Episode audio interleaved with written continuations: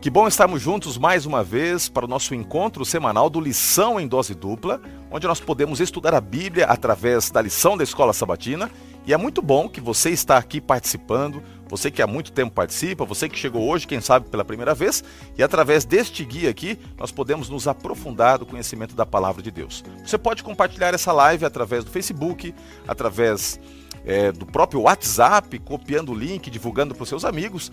E eu tenho alegria hoje de estar acompanhado, como a lição é em dose dupla, de um grande amigo. Eu vou ter que me controlar aqui, porque na informalidade pode ser que às vezes eu esqueça de colocar a titulação dele, mas é um abrigo, um brother do coração, Pastor Rafael Reis. Para mim é o Rafa, né? É o grande Rafa. Como é que você tá, meu amigo? Que bom tê-lo aqui conosco. O privilégio é todo meu. Muito obrigado pelo convite aí. Vai ser bom entrar em contato com você e esse pessoal todo que estuda a lição junto aqui com a nossa igreja. Para aqueles que não conhecem, você está à frente de um local muito legal aqui na associação. Eu queria que você falasse um pouquinho aonde você está agora como pastor e apresentar também um pouquinho da sua família. Tem muita gente que conhece, talvez outros não conheçam, embora eu saiba que você, graças a Deus, tem um bom trânsito e muitas pessoas conhecem e admiram o seu ministério na associação, fora da associação também, mas quem sabe alguém que está assistindo a nossa live aqui não conheça. Pastorzão, então se apresenta rapidamente e o local onde está, a família e mais uma vez, muito obrigado pela sua presença. Ótimo. Pastor, eu sou o pastor Rafael Reis, sou pastor da igreja do Riacho Grande, aqui em São Bernardo do Campo, né, no estado de São Paulo. E tenho três filhos, Samuel, Laura e Luísa, sou esposo da Glória, é uma família grande, né? Nós somos, nós levamos a sério o mandamento de se multiplicar. e, e é, cuido dessa igreja fantástica, que é uma igreja é, muito especial, muito acolhedora, no meio da natureza é, Riacho Grande. Então, para quem não conhece, um dia vai lá conhecer a nossa igreja, a igreja do Riacho Grande. Bom, deixa eu dizer aqui algo para você que está participando. É o seguinte: Riacho Grande é, não é apenas ir lá e participar do culto, é uma experiência, né? Você tem que ir com calma, porque é uma experiência em que você degusta ali cada minuto de uma situação diferente de adorar a Deus no sábado, especialmente os cultos ali aos sábados, são cultos marcantes. Tive a oportunidade de recentemente participar lá de um culto e a família volta assim motivada, com as energias espirituais recarregadas. E é comum, pastor, que vocês tenham assim uma, uma dinâmica diferente, né? Conta Verdade. mais ou menos como é que funciona lá o sábado, porque tem muita gente que tem até vontade de implementar e às vezes pela loucura da cidade, as peculiaridades regionais acabam não conseguindo ter o privilégio que vocês têm. Isso é um negócio interessante, Roger. A igreja do Riacho Grande, ela, ela é construída pensando que o membro vá passar o sábado todo na igreja. Eu sei que nos dias de hoje o pessoal não gosta muito, porque quer voltar para casa, quer assistir coisa na televisão, quer assistir a TV Novo Tempo e tal. Né? Mas quem vai na igreja do Riacho Grande vai sábado de manhã, fica para almoçar. Nós temos um espaço lá onde não é só feito comida, mas as pessoas podem trazer as comidas. Nós aquecemos e todo mundo come junto num grande almoço. É, não obrigatoriamente todo mundo come no centro de vivência. As, tem famílias que se espalham na, Isso é legal, na, né? né na, ao redor da igreja. Não tem essa obrigatoriedade, porque a gente respeita os grupos, né? Tem pessoas que querem ficar mais próximas e tal. E isso ajuda é, também a gente acolher certas pessoas, porque tem gente que vai ficar constrangida ou deslocada lá no centro de vivência, mas ficaria mais à vontade num grupo pequeno. Então é, acaba funcionando muito bem isso. É, e tudo que acontece na igreja acontece sábado. Nada acontece Aí fora. os bravadores, por exemplo, à Os tarde, encontro, aventureiros, Ministério da Mulher se reúne no sábado, é, o coral acontece no sábado, todos os ensaios, o departamento de mídia faz tudo que tem que fazer no sábado. Então a gente fica, aí beleza, aí tem o pôr do sol, e depois disso aí o pessoal pega o pebolinha, o tênis de mesa, e o pessoal joga vôlei lá fora, acende fogueira. Então geralmente eu saio da igreja umas 10 horas da noite no sábado. já não mais com o terno, eles provavelmente nesse momento já com uma bermuda, porque eles já fizeram trocar de roupa. É, então é uma igreja que vive muito intensamente esse momento de sábado e, a, e esse convívio em comunidade, o que acaba estendendo essa relação para a semana. Então, domingo as pessoas estão se encontrando, na segunda, muitos pequenos grupos nós temos na igreja, alguns muito eficientes. É, tudo fruto dessa mentalidade de, de viver junto. Que legal, né? A gente eh, vai ouvindo aí esse, esse relato e já tive a oportunidade de vivenciar, acompanhar e testemunhar isso. Por isso que eu disse que é uma experiência. Talvez uma experiência que tipifica a eternidade. Quando nós poderemos, ao longo da semana, desfrutar né, da nossa vida ali na nova terra e aos sábados nos encontrarmos com Deus na Nova Jerusalém. Vai ser marcante, como é marcante ainda nesse momento em que estamos cercados por um mundo de pecado, de tanta coisa ruim, ter um espaço no tempo e um encontro entre amigos para adorar o Senhor. Então fica o convite, quando você puder, participe lá, conheça a Igreja Adventista do Riacho Grande Batistine, tá bom? Pastor, você faz uma oração para nós começarmos o estudo?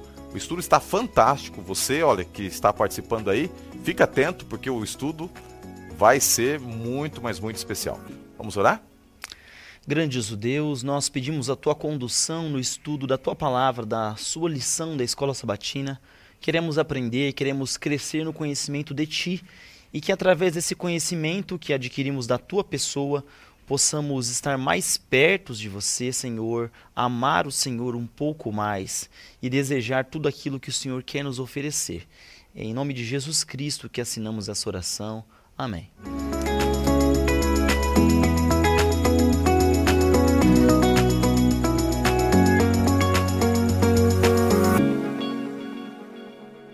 A lição da escola sabatina, ela trabalha um quadro geral e dentro do quadro geral nós temos um quadro específico. É como se fosse uma pedra que vai sendo juntada às outras que nos dá uma imagem do todo.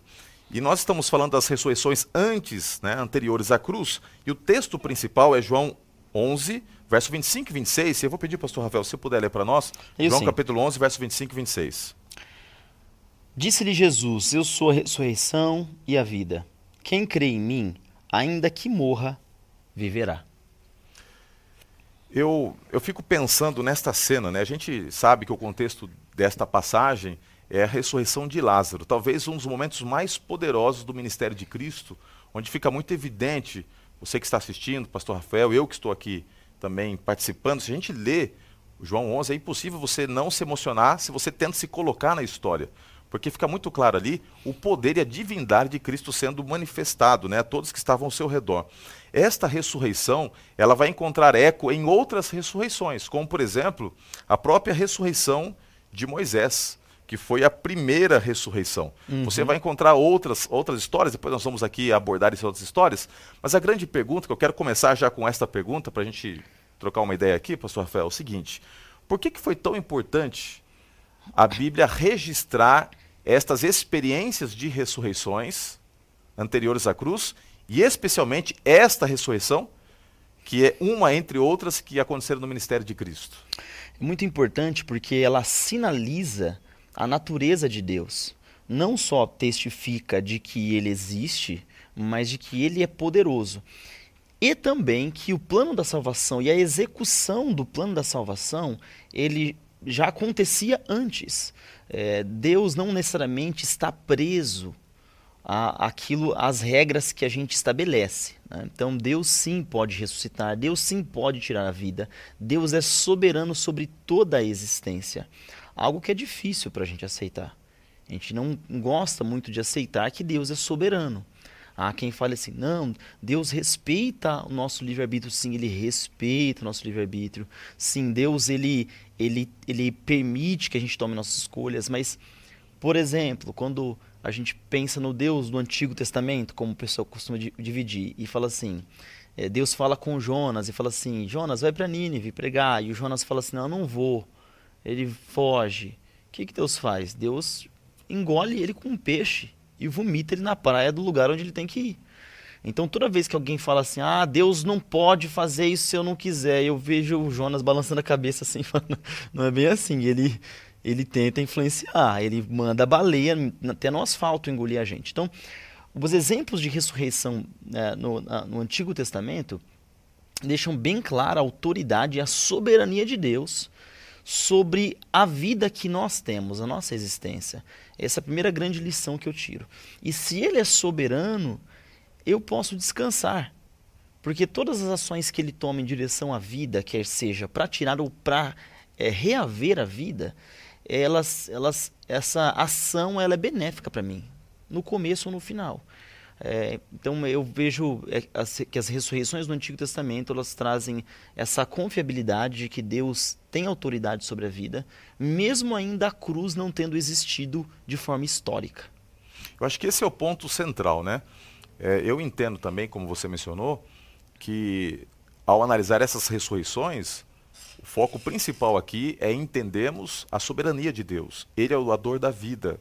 Ele é aquele que unicamente pode encontrar uma solução e uma resposta além da morte.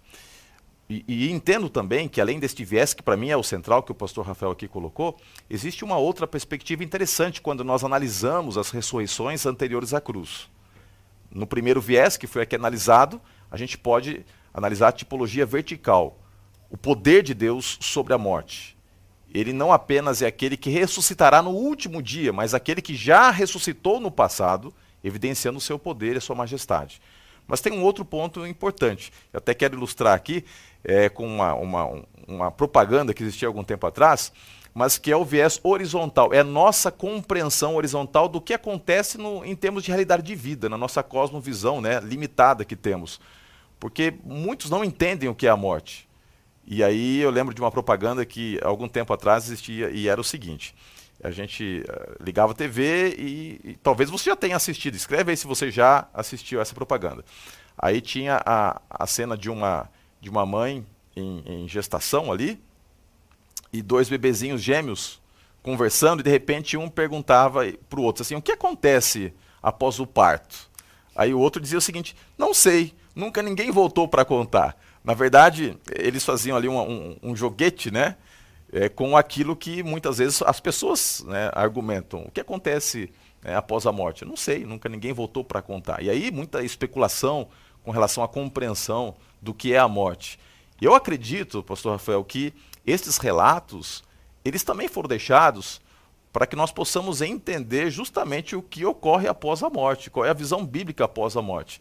Até porque a gente não está aguardando de maneira escatológica uma ressurreição para que nós possamos ter como base, porque historicamente outras foram deixadas, registradas, para que a gente tenha uma leve compreensão, talvez não plena, mas uh, usando analogias, tentando entender o que a Bíblia diz, de que a morte ela pode ser, no mínimo, compreendida parcialmente e, e, e, isso não foi deixado por acaso, né? Eu acho que não. Acho importantíssimo isso que você está falando. Eu concordo sim que é, todo, todo o imaginário do ser humano sempre se voltou para essa questão. O que acontece depois? E todos os relatos históricos de pessoas que voltaram, né? Eu me recordo agora aqui um mito do, do Sísifo, né? Dentro da, da da mitologia grega, que ele consegue voltar do, da morte, que né, na verdade é um inferno, ele consegue enganar o diabo e volta. Então essa história vira uma, uma, uma grande história dentro daquela cultura, porque essa pessoa voltou, voltou daquele lugar. Então, esse é um assunto importantíssimo, sim, que a Bíblia está tentando tratar dele. É, mas, ao mesmo tempo que ela tenta tratar, ela ensina os parâmetros de como a gente deve compreender e até previne que a gente caia no erro, né? Uhum. Inclusive, o texto, o verso áureo aqui, esse capítulo inteiro, ele é suficiente para a gente compreender ah, o estado né, da pessoa quando ela morre e tal. É, então, definitivamente, é, tem essas duas perspectivas. Legal. É, que bom que você está participando conosco aí. Vai deixando seu recadinho para o pastor Rafael. Pode também deixar um recadinho aí para alguém, um amigo que está acompanhando a live. E muitas pessoas se encontram né, ao, ao, longo da transmissão e percebem ali, através de uma mensagem que, que é feita, tem acompanhado isso. E, e se conectando e trocando ideias sobre a lição, até mesmo saudações que são feitas Vamos aproveitar esse momento para termos interação também. Bom, depois de falarmos de maneira introdutória sobre a importância do estudo temático das ressurreições antes da cruz, nós vamos analisar a primeira ressurreição, porque ela, ela é, é emblemática, ela é uma ressurreição que, que nos faça refletir sobre muitas coisas, inclusive sobre a natureza do que realmente é a morte. O contexto é a ressurreição de Moisés, ok?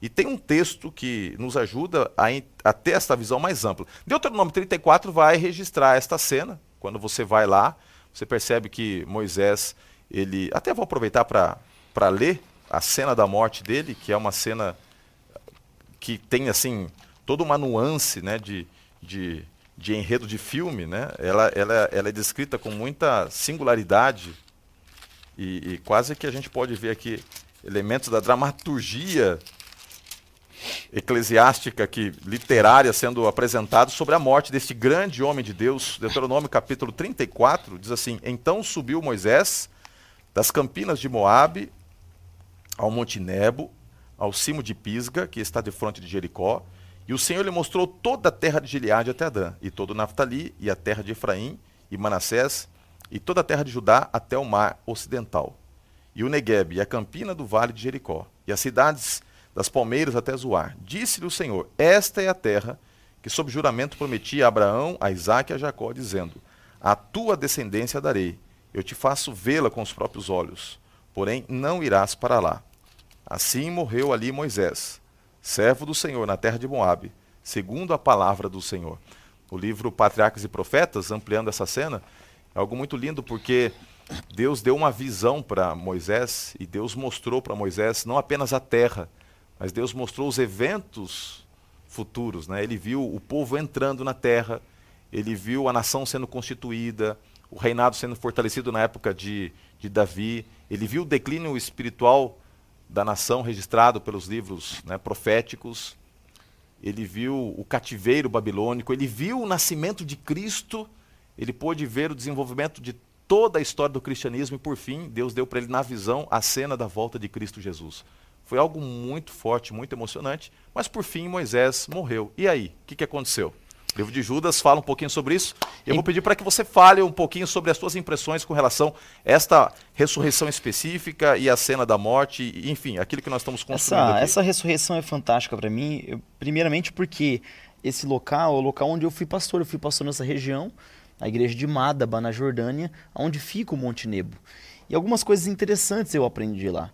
Eu aprendi que esse local onde Moisés morreu e depois eventualmente foi ressuscitado, é, essa visão que ele tem é uma visão espiritual, assim, é, é sobrenatural, porque não dá para ver tudo o que a Bíblia diz que ele viu aqui. Vê, vê Jericó, Jericó é possível ver. ver Jericó é possível ver, e Mas grande parte não. das terras, né, das tribos, você uhum. consegue ver. Mas diz que daqui dá para ver o mar ocidental, que no caso é o mar Mediterrâneo, não dá para ver fisicamente assim. Mas é, é, um, é um ambiente espiritual, é um momento espiritual que Moisés está vivendo.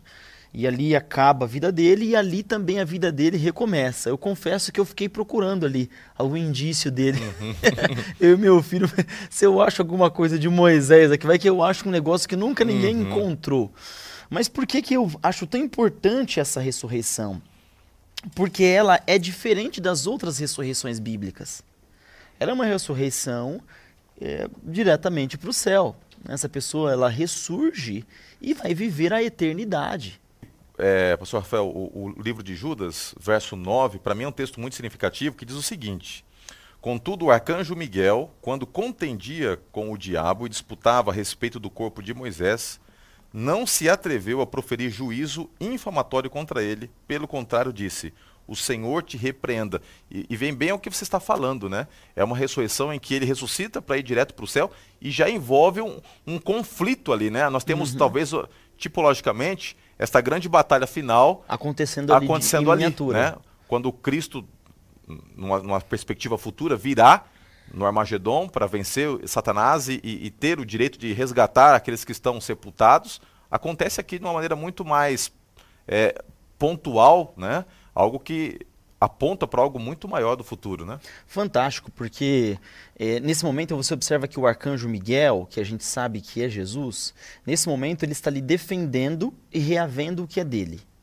Ele não está ali para matar o diabo, para acabar com a vida do diabo, não. Ele vai ali para tomar Moisés e levar onde Moisés deveria estar, segundo é, a, vontade de Deus. E quando a gente olha essa cena, essa cena ela é muito importante para todo o imaginário cristão, porque sem ela, é, talvez muitas outras coisas a gente não entenderia. Ela ajuda a gente a entender como vai acontecer com a gente quando a gente perder a nossa vida. É, e essa ressurreição ela é muito simbólica também, porque ela é uma resposta à visão de Deuteronômio 34. A visão de, que ele tem de Deuteronômio 34 é uma visão de frustração. É uma vida que parece que deu errado. Poxa, eu fiz tudo isso aqui, levei o povo, fui cristão tanto tempo, cometi um erro no final, agora tô lascado. Por um vacilo, por um momento meu e tal. Então demonstra que existe uma existe algo muito maior do que só as conquistas e os resultados aqui dessa vida. E quando você é um Moisés nessa vida e realiza muita coisa para Deus, você acaba criando a ideia de que as coisas aqui precisam dar certo. Moisés era muito íntimo de Deus. Moisés falava com Deus, Moisés discutia com Deus. Alguém íntimo que viu a Deus. Esse homem é especialíssimo. E ele morreu sem ter o que ele queria. Né? E às vezes a gente fica no nosso dia a dia, ah, o nosso emprego, a nossa casa própria que não chega, o carro que eu não consigo trocar, a doença que não me abandona, é, não abandona minha família, as frustrações relacionais. Como assim? Eu, sou, eu busco a Deus, eu estou de manhã orando, eu estou de madrugada, eu vou no culto na mata, sábado de manhã eu estou lá, devolvo meu dízimo. Pastor, eu dou estudo bíblico, também faço um pequeno grupo, eu participo, eu quero ajudar as pessoas, eu estou buscando a Deus. Em todos, em todos os sentidos, mas parece que as coisas não dão certo para mim. E eu respondo para você. As coisas não exatamente precisam dar certa, certo nessa perspectiva. Essa é uma perspectiva terrena, limitada parecida com o sentimento que Moisés teve aqui no Monte Nebo. Né? Mas a ressurreição mostra para gente que existe uma, uma, outra, uma outra plataforma de pensamento que deveríamos estar é, explorando, que é a eternidade. Não que Deus não se importe conosco aqui, mas existe algo muito maior que Deus valoriza muito mais. E nós poderíamos ser muito mais felizes aqui se estivéssemos olhando para esse esse mistério que a gente não sabe qual é, a gente não experimentou com Moisés, se a gente olhasse mais e sonhasse mais com eles, a nossa satisfação, a nossa nossa ingratidão desapareceria. E eu acredito que a nossa prática cristã seria muito mais coerente e mais feliz. Que legal esse insight, professor. Legal mesmo, de verdade. É, é uma, uma, uma nuance que a gente pode tirar do relato bíblico. Né? Quando os nossos sonhos terrenos sucumbem, né? quando a gente se depara inclusive com, com a morte e a gente vê alguém a quem amamos a um passo de nos deixar, ou quando, se por uma, uma situação ou outra, nós estivermos a um passo de também descansarmos e questionarmos a bondade de Deus, nunca se esqueça. Quando os nossos sonhos acabam, começa a oportunidade de vivenciarmos o grande sonho de Deus para nós. Amém. E este sonho de Deus é o sonho de um dia nos ter ao seu lado. E isso é muito lindo, nos ter ao seu lado. Aquilo que Deus quer construir conosco é apenas parcial. O que ele quer construir aqui na terra, né? O que ele quer construir conosco na eternidade, isso sim é o que vale, é o que importa. E tem um outro ponto importante também que eu quando vejo essa história como sendo emblemática, é o próprio fato da resposta divina para a morte em si, né? Alguns acabam achando que a morte nada mais é do que apenas um, um meio transitório para viver uma outra situação existencial, no além, enfim, numa, num contexto imaterial. Mas não faria nenhum sentido Cristo voltar para disputar o corpo de Moisés se Cristo, se, se Cristo já tivesse a companhia de, de Moisés com ele no céu. Então, acho que essa primeira ressurreição nos mostra exatamente o contexto da última grande ressurreição. Uhum. Por que, que Jesus voltará para buscar os seus filhos que estão aqui. Né? Paulo diz isso em 1 Tessalonicenses capítulo 4, né? É, quando ressoar a trombeta de Deus, os mortos em Cristo ressuscitarão. Por que, que ele vem buscar pessoas que já estão com ele? Não faria nenhum sentido, a não ser que realmente a morte seja um sono, como a Bíblia ensina. A não ser que realmente Moisés estivesse dormindo aqui na terra e não lá no céu com ele. Eu acho que esse é um ponto legal também para a gente é analisar. É importante analisar isso. Eu separaria assim, dentro da minha visão, tá, Roger?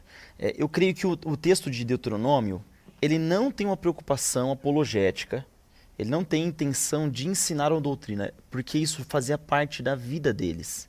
Então era óbvio isso aqui para eles. Era óbvio que não tinha uma alminha, uma, um ventinho que saía do corpo, lugar. um fantasminha, isso, né? Isso aí não tinha na cabeça deles, é, não fazia parte da cultura deles, então eles não tinham que combater é, um pensamento, porque o deles era um pensamento hegemônico. Então não uhum. se combate é, minorias, né? Já no Novo Testamento, já existe uma presença muito grande da cultura grega uhum. né, na, na população. Então você começa a observar que o texto de João 11 ele tem a intenção de mostrar ali uhum. que é, a pessoa estava dormindo mesmo, né? Então, que ela não estava em outro lugar. Ela tava Primeiro ali... Coríntios 15 é quase que uma tese é. doutoral que Paulo ali coloca para combater gnosticismo e outras coisas Você mais. Você né? vê que eles já estavam enfrentando coisa que hoje a gente enfrenta, né? Uhum. É, mas mesmo que o texto de Deuteronômio não tivesse a intenção primária de ensinar isso, é, ele acaba sendo melhor ainda para evidenciar a verdade porque essa, esse era o pensamento do povo da Bíblia. Então, aquele que aceita a Bíblia como verdade é, precisa aceitar é, essa, verdade, essa verdade sobre o estado da morte.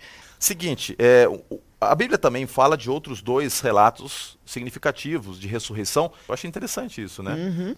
Tanto a, a, viúva de Sarepta quanto a mulher de Sunem, né? Uhum. E, e, nesses dois casos, tanto Elias quanto Eliseu são usados por Deus para operar esta obra de ressurreição. No contexto, a Bíblia aqui de Hebreus 11 diz assim que houve mulheres que pela ressurreição tiveram de volta os seus mortos. A gente aprende algumas coisas interessantes desta história. Eu até tinha registrado, eu até escrevi aqui, uma das coisas que eh, eu extraí de, de lição uhum. deste, deste registro específico. E eu quero compartilhar com vocês. Eu escrevi aqui e quero compartilhar. Que é justamente o fato de que a Bíblia ela faz questão de descrever a dor dessas duas mulheres. Foram abençoadas, primeiramente, de alguma forma, pelos profetas, mas depois vem a morte. E parece que a dor da morte, ela ofusca a bênção anterior. Por quê? Porque nada é mais forte para o ser humano do que se deparar com a morte. E o que eu escrevi é o seguinte, que o clamor das viúvas de Sarepta e de Sunem encontra eco no coração de todos os filhos de Deus. Porque por mais que nós tenhamos coisas que nos alegram nesse mundo, nada vai ser mais impactante na nossa existência do que se deparar com a morte. Eu fico imaginando como seria a dor. É muito fácil você falar da morte na perspectiva da terceira pessoa, né?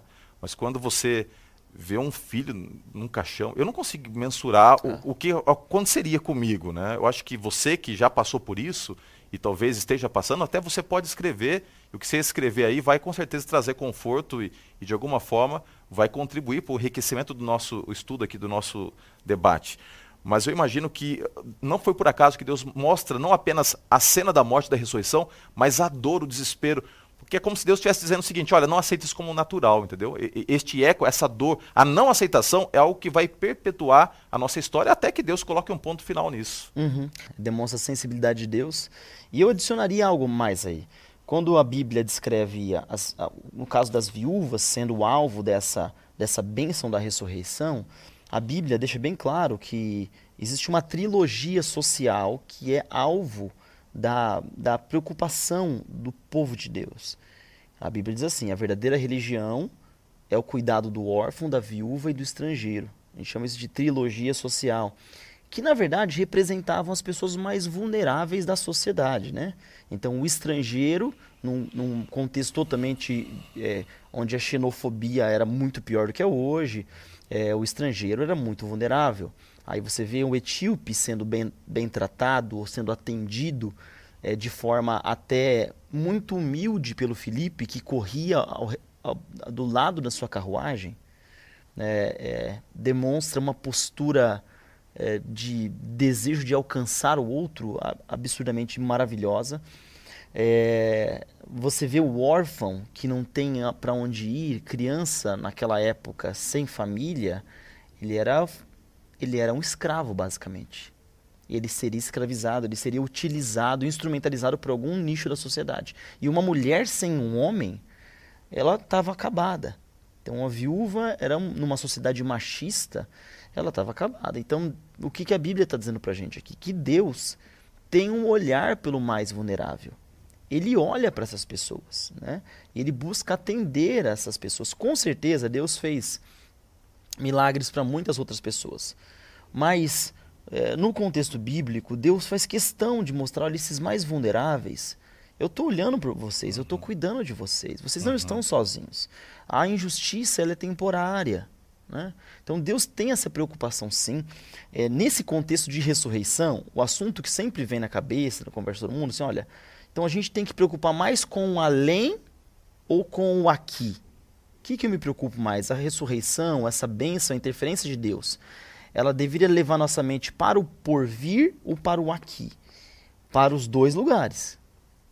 Para os dois lugares. Nós sim temos que olhar e pregar e motivar as pessoas a confiarem que a ressurreição vem, mas ao mesmo tempo temos que desfrutar de todos os milagres que Deus realiza aqui. Pessoas que foram ressuscitadas vivem aqui, é, não estão é, vivendo esse milagre em outro lugar. Né? Porque nós temos, é, ou, ou tem o, o, radical que só pensa no porvir e não observa, não desfruta da bênção do agora, e também tem aquele que só quer, acha que tem que resolver todos os problemas da terra aqui, sendo que a Bíblia diz que pobre e morte sempre a gente vai ter aqui nessa terra, né? É, a gente não pode se eximir de nenhum dos lados, né? Ah, Jesus ele realizou milagres, cuidou de pessoas aqui, mas ele fazia isso de forma simbólica, mostrando que no porvir essa resolução seria permanente e integral. Assim devemos fazer também. Por isso que a gente cuida das pessoas, a gente ora lá no leito de morte para que elas vivam, para que elas não morram. A gente quer um milagre aqui também. Eu não uhum. posso ficar visitar a irmãzinha lá, tá no hospital morrendo, falar, vou orar para Deus dar a salvação para você, porque aqui você está lascada mesmo, você vai morrer. Não é assim que funciona, né? É, então, às vezes eu como pastor, eu às vezes eu sinto essa pressão assim. Interessante isso.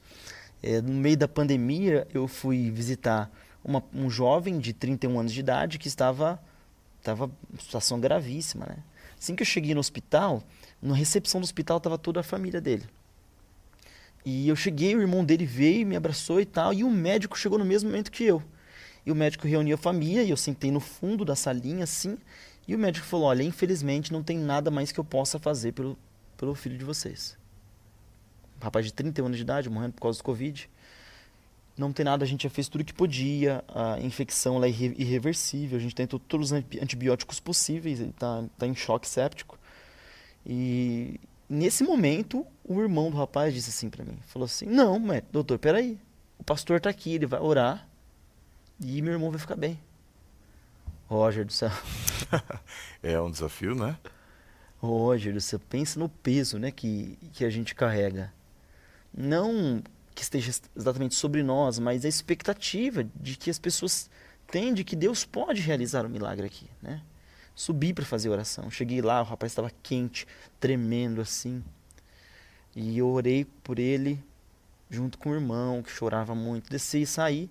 Quando cheguei no meu carro, já me ligaram. Falou, olha, ele faleceu.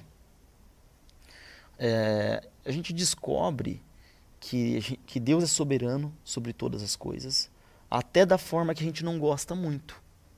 Até da forma que a gente não gosta muito. Entretanto, eu não posso me, me furtar de pedir o milagre. Né? Eu tenho que desejar a ressurreição, a cura, não importa qual doença seja, aqui e agora.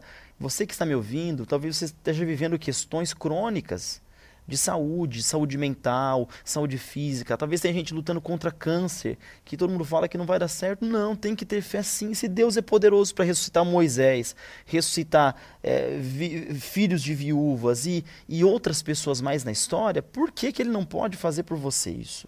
Você tem que acreditar, você não pode ter medo de pedir. Ele é seu pai. Para o seu pai você pode pedir, ele pode até não dar para você mas ele gostaria muito de ouvir você pedindo. Ele gostaria muito de ouvir o que você sente no seu coração. Ele precisa que você expresse para ele o que você deseja. E aí o que ele vai te dar, aceite o que ele vai dar.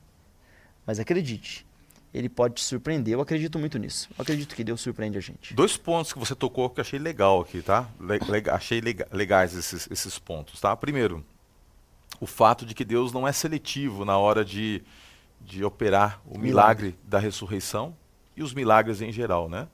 Ele poderia ter usado Elias, Eliseu, para estar filhos né, de, de, de reis poderosos, uhum. mas restou ali aparentemente pessoas desprezíveis aos olhos da sociedade. As viúvas não tinham valor, os filhos dessas viúvas talvez não fossem reconhecidos e aclamados, mas Deus escolheu essas pessoas para operar é, um milagre e manifestar o seu poder. E o segundo aspecto, a fé. Né? A fé, você trabalhou esse, esse conceito que a gente não pode se omitir de, de, pedir, de crer que Deus faz o milagre, até porque a lição fala sobre isso. Estas mulheres tinham origens diferentes, momentos diferentes, mas tiveram a mesma fé salvífica. O agir de Deus foi uma resposta à fé. Mas nós temos agora um, um, outro, um outro elemento histórico que foi analisado aqui de uma ressurreição, que envolve também uma viúva. Interessante, né? Como Deus agraciou estas mulheres sofredoras com uma ressurreição, que foi a filha da viúva de Naim. E no livro de Lucas, capítulo 7, nós temos a descrição do episódio. É interessante que Jesus ele muda literalmente a rota do GPS e ele intencionalmente, com a multidão que o seguia, vai ao encontro de uma outra multidão. Uma multidão que precisava ter a presença dele, mesmo que não estivesse pedindo no momento, mesmo que não estivesse vislumbrando o milagre, aquelas duas multidões se encontram. É, é uma cena triste. Naí era uma cidade pequenina, uma cidade em que as notícias corriam rapidamente. As pessoas conheciam a dor daquela mulher que havia perdido o marido e agora perderam o filho, ou seja, estava estampado na testa dela desgraça, né? E a cidade comprou a dor daquela mulher. E agora, naquela cena de cortejo, Jesus aparece e intencionalmente ele foi. Aí que está o grande ponto. Quando você lê o, a, a, descrição profética no Espírito de Profecia, através né, dessa escritora que nós temos como voz profética Ellen White, o livro Desejar a Todas as Nações, Jesus ele não foi lá por acaso, não foi uma situação né, do destino. Ele escolheu estar lá. E ele calculou até o tempo para chegar na hora certa, antes do sepultamento. Por que, que ele foi? Aí que tem um ponto. E eu até destaquei uma outra lição para a gente conversar um pouquinho sobre essa história, que o registro desta ressurreição específica nos ajuda a entender uma coisa, que a, a ressurreição futura de Deus, ela transcende os desejos e as expectativas humanas. Assim como Deus vai ressuscitar muita gente que nem sabia nada sobre a ressurreição, uhum. pessoas que na ignorância morreram, mas como nós entendemos ali no livro de Atos, Deus não leva em conta os tempos da, da ignorância. Não conheceram graça, não conheceram Jesus, mas morreram na ignorância, foram fiéis a Deus no pouco que, que tiveram de revelação. De igual forma, é, como Deus ali atendeu esta mulher e ressuscitou quando ela não esperava o seu filho, Deus vai surpreender muita gente. Porque a ressurreição de Deus, ela transcende a expectativa humana Fantástico. e os nossos desejos. Fantástico. Olha que, olha que fantástico que você está falando, Roger. Quem está ouvindo em casa, isso é muito importante, porque isso pode, isso nos dá uma confiança de pregar o evangelho, o evangelho do amor de Deus, muito maior. Então, assim, a gente não prega um evangelho que tem limitações. O amor de Deus não tem limitações. E o poder não é só para adventista, né? Não é só para adventista e, e, é, e ele é improvável. O amor de Deus, ele é surpreendente, ele é ele não cabe dentro da nossa compreensão. Nós somos bons, somos bonitinhos, inteligentinhos, mas o amor de Deus é algo muito maior. Eu sempre digo isso. E muitas vezes na nossa convivência com aqueles que são cristãos, a gente às vezes percebe que as pessoas não entendem como o amor de Deus é vasto. Porque a gente é mais fascinado. Isso é uma pergunta. Vou fazer uma pergunta para você que está nos assistindo aí. Por que nós somos mais fascinados pelo juízo de Deus do que pela misericórdia dele. Por quê? Certa vez estava na frente de uma. 5 é, horas da manhã no domingo, recebi uma ligação. Pastor, meu pai faleceu. É, ele se suicidou. Puxa. Era um irmão da igreja que tinha 98 anos de idade. Por que, que alguém com 98 anos de idade se, se mata? O cara adventista, cristão, assim, conhecedor da Bíblia, uma pessoa equilibrada. Conheci ele, convivi com ele, irmão. O homem se suicidou. Cheguei lá, era cedinho na frente da casa da irmã. E tinha um outro irmão na frente da casa. Dizendo assim para a família: Ah, que pena que a gente não vai ver ele no céu. Porque, olha, sabe como que é? Suicídio não tem, não tem perdão para suicídio, né? Já, já, já executou o juízo. Né? Ele já. Não. Executou o juízo já, né? Ele julgou e executou, né? É. E eu, eu falei assim, meu Deus. Primeiro assim, além da, de ser indelicado, né? Uhum. Além da falta de educação absurda, a falta de noção, existe uma imprecisão teológica muito grande aí. Porque entre o, a, a vida de alguém e o juízo de Deus existe um mistério que a gente precisa respeitar. Uhum. A gente precisa respeitar. A gente não sabe por que acontecem certas coisas. Ontem, Roger, um rapaz estava frequentando a igreja do Riacho já há uns dois meses, cometeu suicídio. Foi enterrado ali na, no, no, no, em Congonhas. Está dois meses indo lá na igreja do Riacho Grande. Cometeu 25, 25 anos de idade. O rapaz estava enfrentando um quadro de depressão severo uhum. E cometeu uma. Você sabe que eu penso igualzinho você? Deus ele consegue ser tão justo no julgamento dele que ele tem unicamente ele tem a capacidade de ver qual o nível de sanidade mental é. que a pessoa tinha quando é. tomou uma decisão como essa. Nós Exato. não podemos adotar um princípio da teologia católica romana uhum dogmática quanto a isso e aplicar de maneira ampla e, e, e sentenciarmos as pessoas à morte eterna sem nem estarmos na cena do juízo, acompanhando é, a, a, graça de Deus sendo manifestada nesse momento tão crucial, que é o julgamento, ele é um julgamento de vindicação. Eu acredito que muitas coisas lindas vão é, é, trazer surpresas. Até vou aproveitar, deixa, desculpa até a interrupção, mas é assim, você contou essa história e tudo uhum. mais, porque às vezes nós somos muito assim de pensar, não, Deus vai ressuscitar, os adventistas, quando chegar. Eu fico imaginando, por isso que eu falei que essa história, para mim, da, da, da, da, ressurreição do filho da viúva de Naim, ela é muito, muito singular, porque é, não, foi, não foi como o Jairo, que nós vamos ver, que foi at atrás de Cristo. Jesus é que foi atrás dela. Ela não tinha expectativa nenhuma, e Jesus uhum. operou a ressurreição. Eu fico imaginando, você que trabalhou em outras culturas, né? por exemplo, trabalhou no Oriente Médio, quanta gente ali não tem mínimo tem conhecimento noção. de Deus e eu creio que ressuscitarão. Opa. Islâmicos, uhum. budistas. Uhum. Pastor, mas você está sendo dizendo uma blasfêmia, talvez alguns estejam até um pouco horrorizados comigo. É lógico que não. toda salvação Sim. nos é assegurada pelo sangue de Cristo. Mas não se assuste. Muitas pessoas naquele grande dia ressuscitarão sem ter a mínima noção e sem ter alimentado a mínima expectativa dessa ressurreição. Tanto é que, de maneira pedagógica, vai se cumprir uma profecia. Com certeza. Vão olhar para Jesus e vão dizer: Que feridas são estas nas tuas mãos?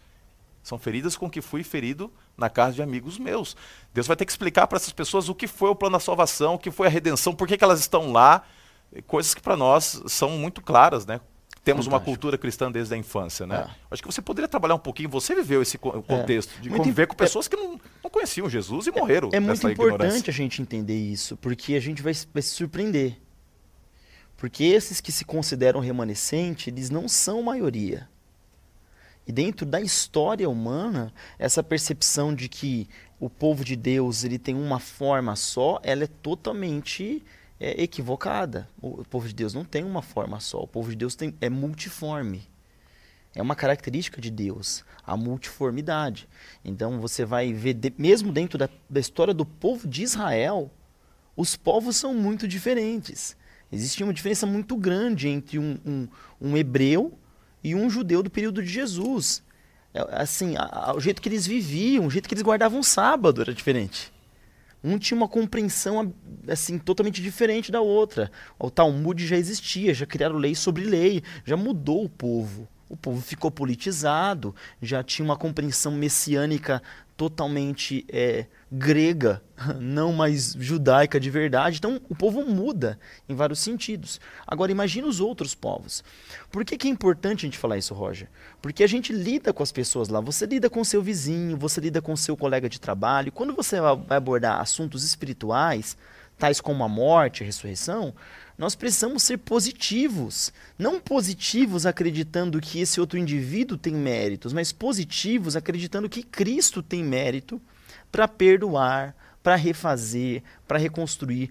E também tem a sensibilidade de não reduzir o ser humano a um dogma ou a um ao que a gente vê externamente. Uhum. Então, por exemplo, o caso, uma pessoa que estava com uma situação de, de, de saúde mental debilitada comete um, uma, um erro, né? A pessoa já está fora de si, aí a pessoa fala, ah, então vamos aqui julgar ela. Como que Deus vai julgar essa pessoa? Como ela estava até ela ficar doente? Aí tem, eu já ouvi gente falar assim, ah, se ficou doente é porque estava fazendo coisa errada. Porque cristão não fica doente. Aí já começa a cometer um outro absurdo, né? É, a grande verdade é que a gente tem que parar com essa fixação pelo juízo, porque essa não é minha função. Minha função não é julgar os outros, minha função é pregar o evangelho. Né? Uhum. A minha função é dizer que Cristo promete salvação. É desfrutar graça, desfrutar graça e compartilhar graça. Exato. Agora, por que essa nossa fixação de dizer isso aqui vai ser, isso aqui não vai ser? Então, a promessa da ressurreição e essa lição da escola sabatina nos diz que a ressurreição é para todos aqueles que desejarem, para todos aqueles que derem algum espacinho para Deus. Deus vai entrar. Deus vai insistir, ele vai atrás. Mesmo se você não for, Deus vai atrás de você. E se você estiver cansado, Deus não se cansa. Se você dormiu, Deus não dorme. É, essa é a grande maravilha do Evangelho, né? Não é a gente que encontra o caminho, é o caminho que nos encontra. Sempre assim, né?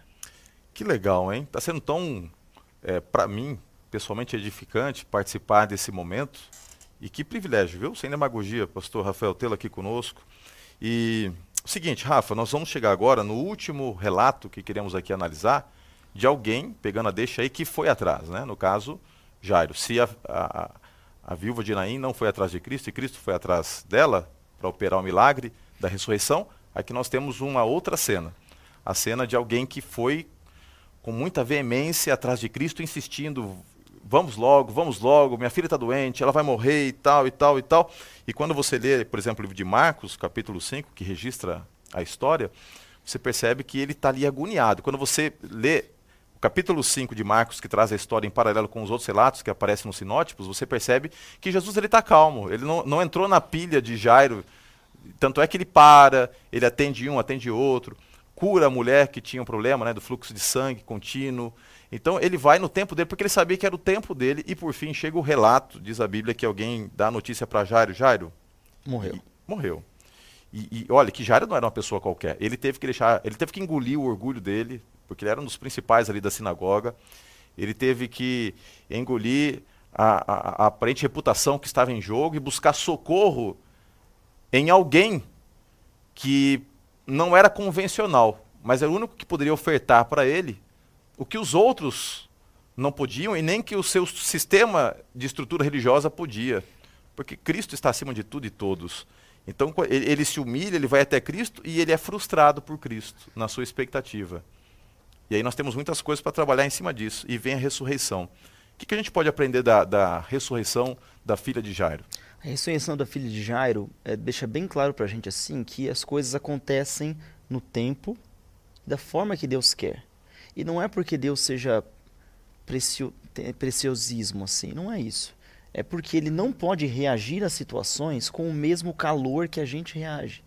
Até de forma humana falando, é, se você vai administrar ou vai lidar com alguma situação, o ideal é que você não faça parte de nenhum dos lados que estão sendo afetados por aquilo emocionalmente. E, e vou te dizer, mesmo que indiretamente você seja afetado, é melhor que você não mexa ali. Por isso que é recomendado que um cirurgião não opere um parente dele. Existe uma razão para isso, por mais que ele seja habilidoso. É, o seu envolvimento com o assunto, aquilo ali faz com que você tome atitudes é, é, é, desnecessárias. Essa é a primeira lição que a gente tira. Né? Então, quando a gente vai lidar com alguém, algum problema na igreja, algum problema na família, seja lá quem for, a melhor forma é, é sair do problema para olhar para o problema. E Jesus tinha essa habilidade. Ele conseguia ser sensível, mas ele não fazia do não problema era impulsivo, vida dele. Né? Não era impulsivo. Ele não fazia do problema a vida dele. E ele só era assim porque ele tinha certeza do poder de Deus.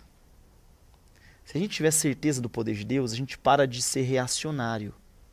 A gente para de querer resolver tudo no grito, na correria, é, sendo que Deus é poderoso e no tempo dele, não só, é, não só poderoso, ele é bondoso e ele não é atrasado, Deus não está com a mão encolhida, Deus nunca encolheu sua mão, né? A mão de Deus está sempre trabalhando, né? Olha a frase, em cima do que você está falando. Jesus diz assim, por que, que vocês estão alvoroçados, entendeu? Porque está todo mundo desesperado, né? É, porque eles não entendem mesmo, né? Eles não conseguem compreender o que Jesus tem para dar e quem Jesus é. Porque se compreendesse, ele só, só se acalmaria. Mas, esse... Eu quero colocar um outro lado uhum. da história que eu acho importantíssimo isso. Uhum. A ação de Jairo, ela tinha que ser assim. Porque ele está partindo da dor dele. É o que se espera de alguém que está com dor. É, tinha um professor meu que dizia o seguinte: que a verdadeira oração nasce no útero da necessidade. Eu acredito nisso. Eu acredito que quando a gente tem necessidade, quando a gente tem dor, a gente tem que gritar mesmo. E não tem que ter vergonha de gritar, de ficar igual Ana na frente do, do, do, santuário, clamando, chorando, mesmo que você pareça bêbado, repita a oração, insista. Eu acho que essa, essa parte do Jairo não é errada, não. Eu acho que é humana. E por ser humana é tão bela. E Jesus valoriza isso. E Jesus vê que o pessoal está desequilibrado, mas ele não joga no lixo aquela dor. Ele não despreza aquela dor. A lição que eu tiro pra gente, o, o Roger, é que muitas vezes a gente vê reações desproporcionais acontecendo ao nosso redor. Muito comum isso na sua família, ou é o seu filho que reclama de uma forma desproporcional, ou é a sua esposa, ou é você, ou a sua mãe, um vizinho. E essa dor da onde sai a reclamação, ela precisa ser considerada. A reação pode ser desproporcional.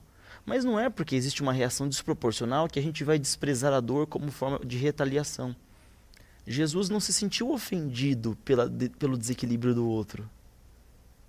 Não.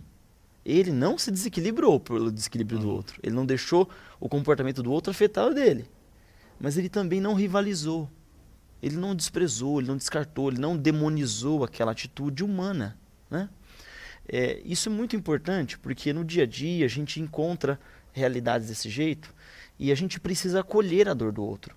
Porque só quando a gente acolhe a dor do outro, o outro se abre para ouvir a gente. É, Jesus Cristo está prestes a realizar um milagre na vida desse homem. Um milagre para a vida toda, um milagre que mudaria a história da vida daquela família. Uhum. Mas para realizar aquele milagre, antes disso, ele acolhe a dor do outro, não do jeito que o outro quer, não no formato, na hora, mas ele acolhe aquela dor. Aqui eu deixo mais um, uma, uma lição para gente que está aqui estudando a lição. É, antes de você observar o pecado ou o erro na vida do outro, observe a dor do outro. Porque se você não é capaz de observar a dor, a pessoa não vai aceitar seu conselho. Ela não vai nem acreditar que você se importa de verdade. Então, antes de olharmos para o defeito do outro, tenha olhos para ver a dor tem olhos para ver que existe algo errado é, e algo doendo, algo machucado. E quando você tiver olhos para isso, você vai ter alguém aberto para que você realize um milagre na vida dele. Uhum. Se você não conseguir olhar a dor, a pessoa se fecha para você. Ela nem conversa mais com você. Porque essa pessoa aí, ela é incapaz de entender o meu problema. Então, como que ela vai me ajudar se ela nem entende a dor que eu tenho? Né? Então, Jesus Cristo era um mestre de fazer isso de acolher a dor do outro, então realizava o milagre. E aí o milagre era completo. Porque o verdadeiro milagre não é só o físico sendo retomado, é a mudança de entendimento. O primeiro milagre, na verdade, é confiar. Depois a mudança de entendimento, que é muito mais complexo do que ressuscitar alguém. Uhum. Para Deus é muito mais complexo, porque é o ponto vulnerável, é o calcanhar de Aquiles de Deus. É a mente humana. A mente humana é aquela pedra tão grande, tão grande, tão grande que até um Deus onipotente não pode mover. Né? Então, assim, quando Deus promove essa mudança de entendimento, Ele está realizando um verdadeiro milagre. Então, tudo que antecede o milagre é tão importante quanto o milagre em si. Né? É fantástica a história do Jairo. Eu queria terminar é, a nossa conversa aqui, foi tão gostoso, o tempo passa rápido demais, mas deixar o último insight desta história de Jairo no capítulo 5 de Marcos, o verso 36, diz assim: Mas Jesus, sem acudir a tais palavras, disse ao chefe da sinagoga: Não temas, crê somente. Jesus teve essa capacidade, que o Rafa estava aqui falando, de olhar e sentir a dor. E ele sabia que essa dor ela estava vestida de temor, né? Ele estava assustado. E era um susto tão grande. A, a possibilidade de perder a filha que fazia com que ele temesse. E eu, eu percebo, assim, quando a gente fala sobre morte, uh, convivendo, infelizmente, com pessoas que se deparam com a morte, enfrentando a morte em realidades familiares e assim por diante, que a morte nos assusta. O, quando Jesus diz assim para Jair, ele fala assim, olha, não temas, é, parece que soa ao ridículo esta, esta afirmação divina e este convite, por quê? Porque se tem algo que a gente teme é a morte. Não no sentido de você viver com medo da morte, mas especialmente quando não se trata de você, mas de alguém que você ama, a gente não quer perder que a gente ama, a gente teme, a gente, a gente se vê muitas vezes com as mãos amarradas. Talvez nada mostre mais para nós nosso senso de finitude e de significância do que a própria morte. E quando Jesus diz assim, não temas, apenas creia, ele está dando a receita de como nós devemos enfrentar a morte. Mesmo que não seja algo natural e apenas pela intervenção divina que isso é possível. Tanto é verdade que na sua humanidade, no Getsemane, quando ele estava para enfrentar a morte, ele temeu.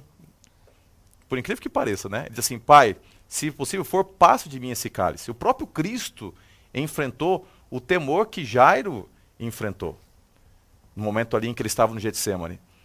Mas assim como Deus confortou o coração de Jairo, assim como Cristo, que é Deus, confortou o coração de Jairo, mostrando que a fé é maior do que o medo no que diz respeito à morte, porque ela nos mostra aquilo que está além da sepultura, além do fechar dos olhos. E isso funcionou com o próprio Filho de Deus, aqui Cristo Jesus, quando o Pai dá o conforto, quando o anjo é enviado, quando Cristo encontra a força necessária para continuar avançando e morrer por nós. Eu acredito que isso deveria nos mover nesse momento em que nós aqui estamos, nos deparando com a morte, entendendo que somos finitos, nós não sabemos o que vai acontecer nesse ambiente escatológico que, que se aproxima, mas eu sei de uma coisa: a receita de Cristo continua válida. Não, crê, não temas, creia somente.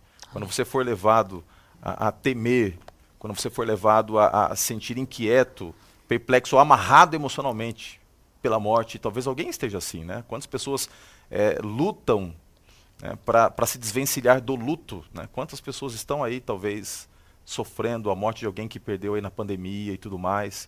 Fica aí o conselho de Deus: não temas. Creia, Deus vai agir na hora certa. O que ele fez no passado, ele fará no futuro. Aquilo que ficou registrado é apenas uma amostra insignificante de algo maravilhoso que está diante de nós, quando hum. enfim poderemos reencontrar os nossos queridos. E Deus, naquele dia, limpará dos nossos olhos toda lágrima. Amém. Que bom que você participou conosco. Que bom, Rafa, que você esteve aqui conosco. Pastor Rafael, sempre é uma benção. Volte mais vezes. É um Desde prazer. agora fica o convite, tá bom? E você tem a oportunidade de ter acesso à síntese de tudo aquilo que nós conversamos aqui no link de descrição desse vídeo, tá bom?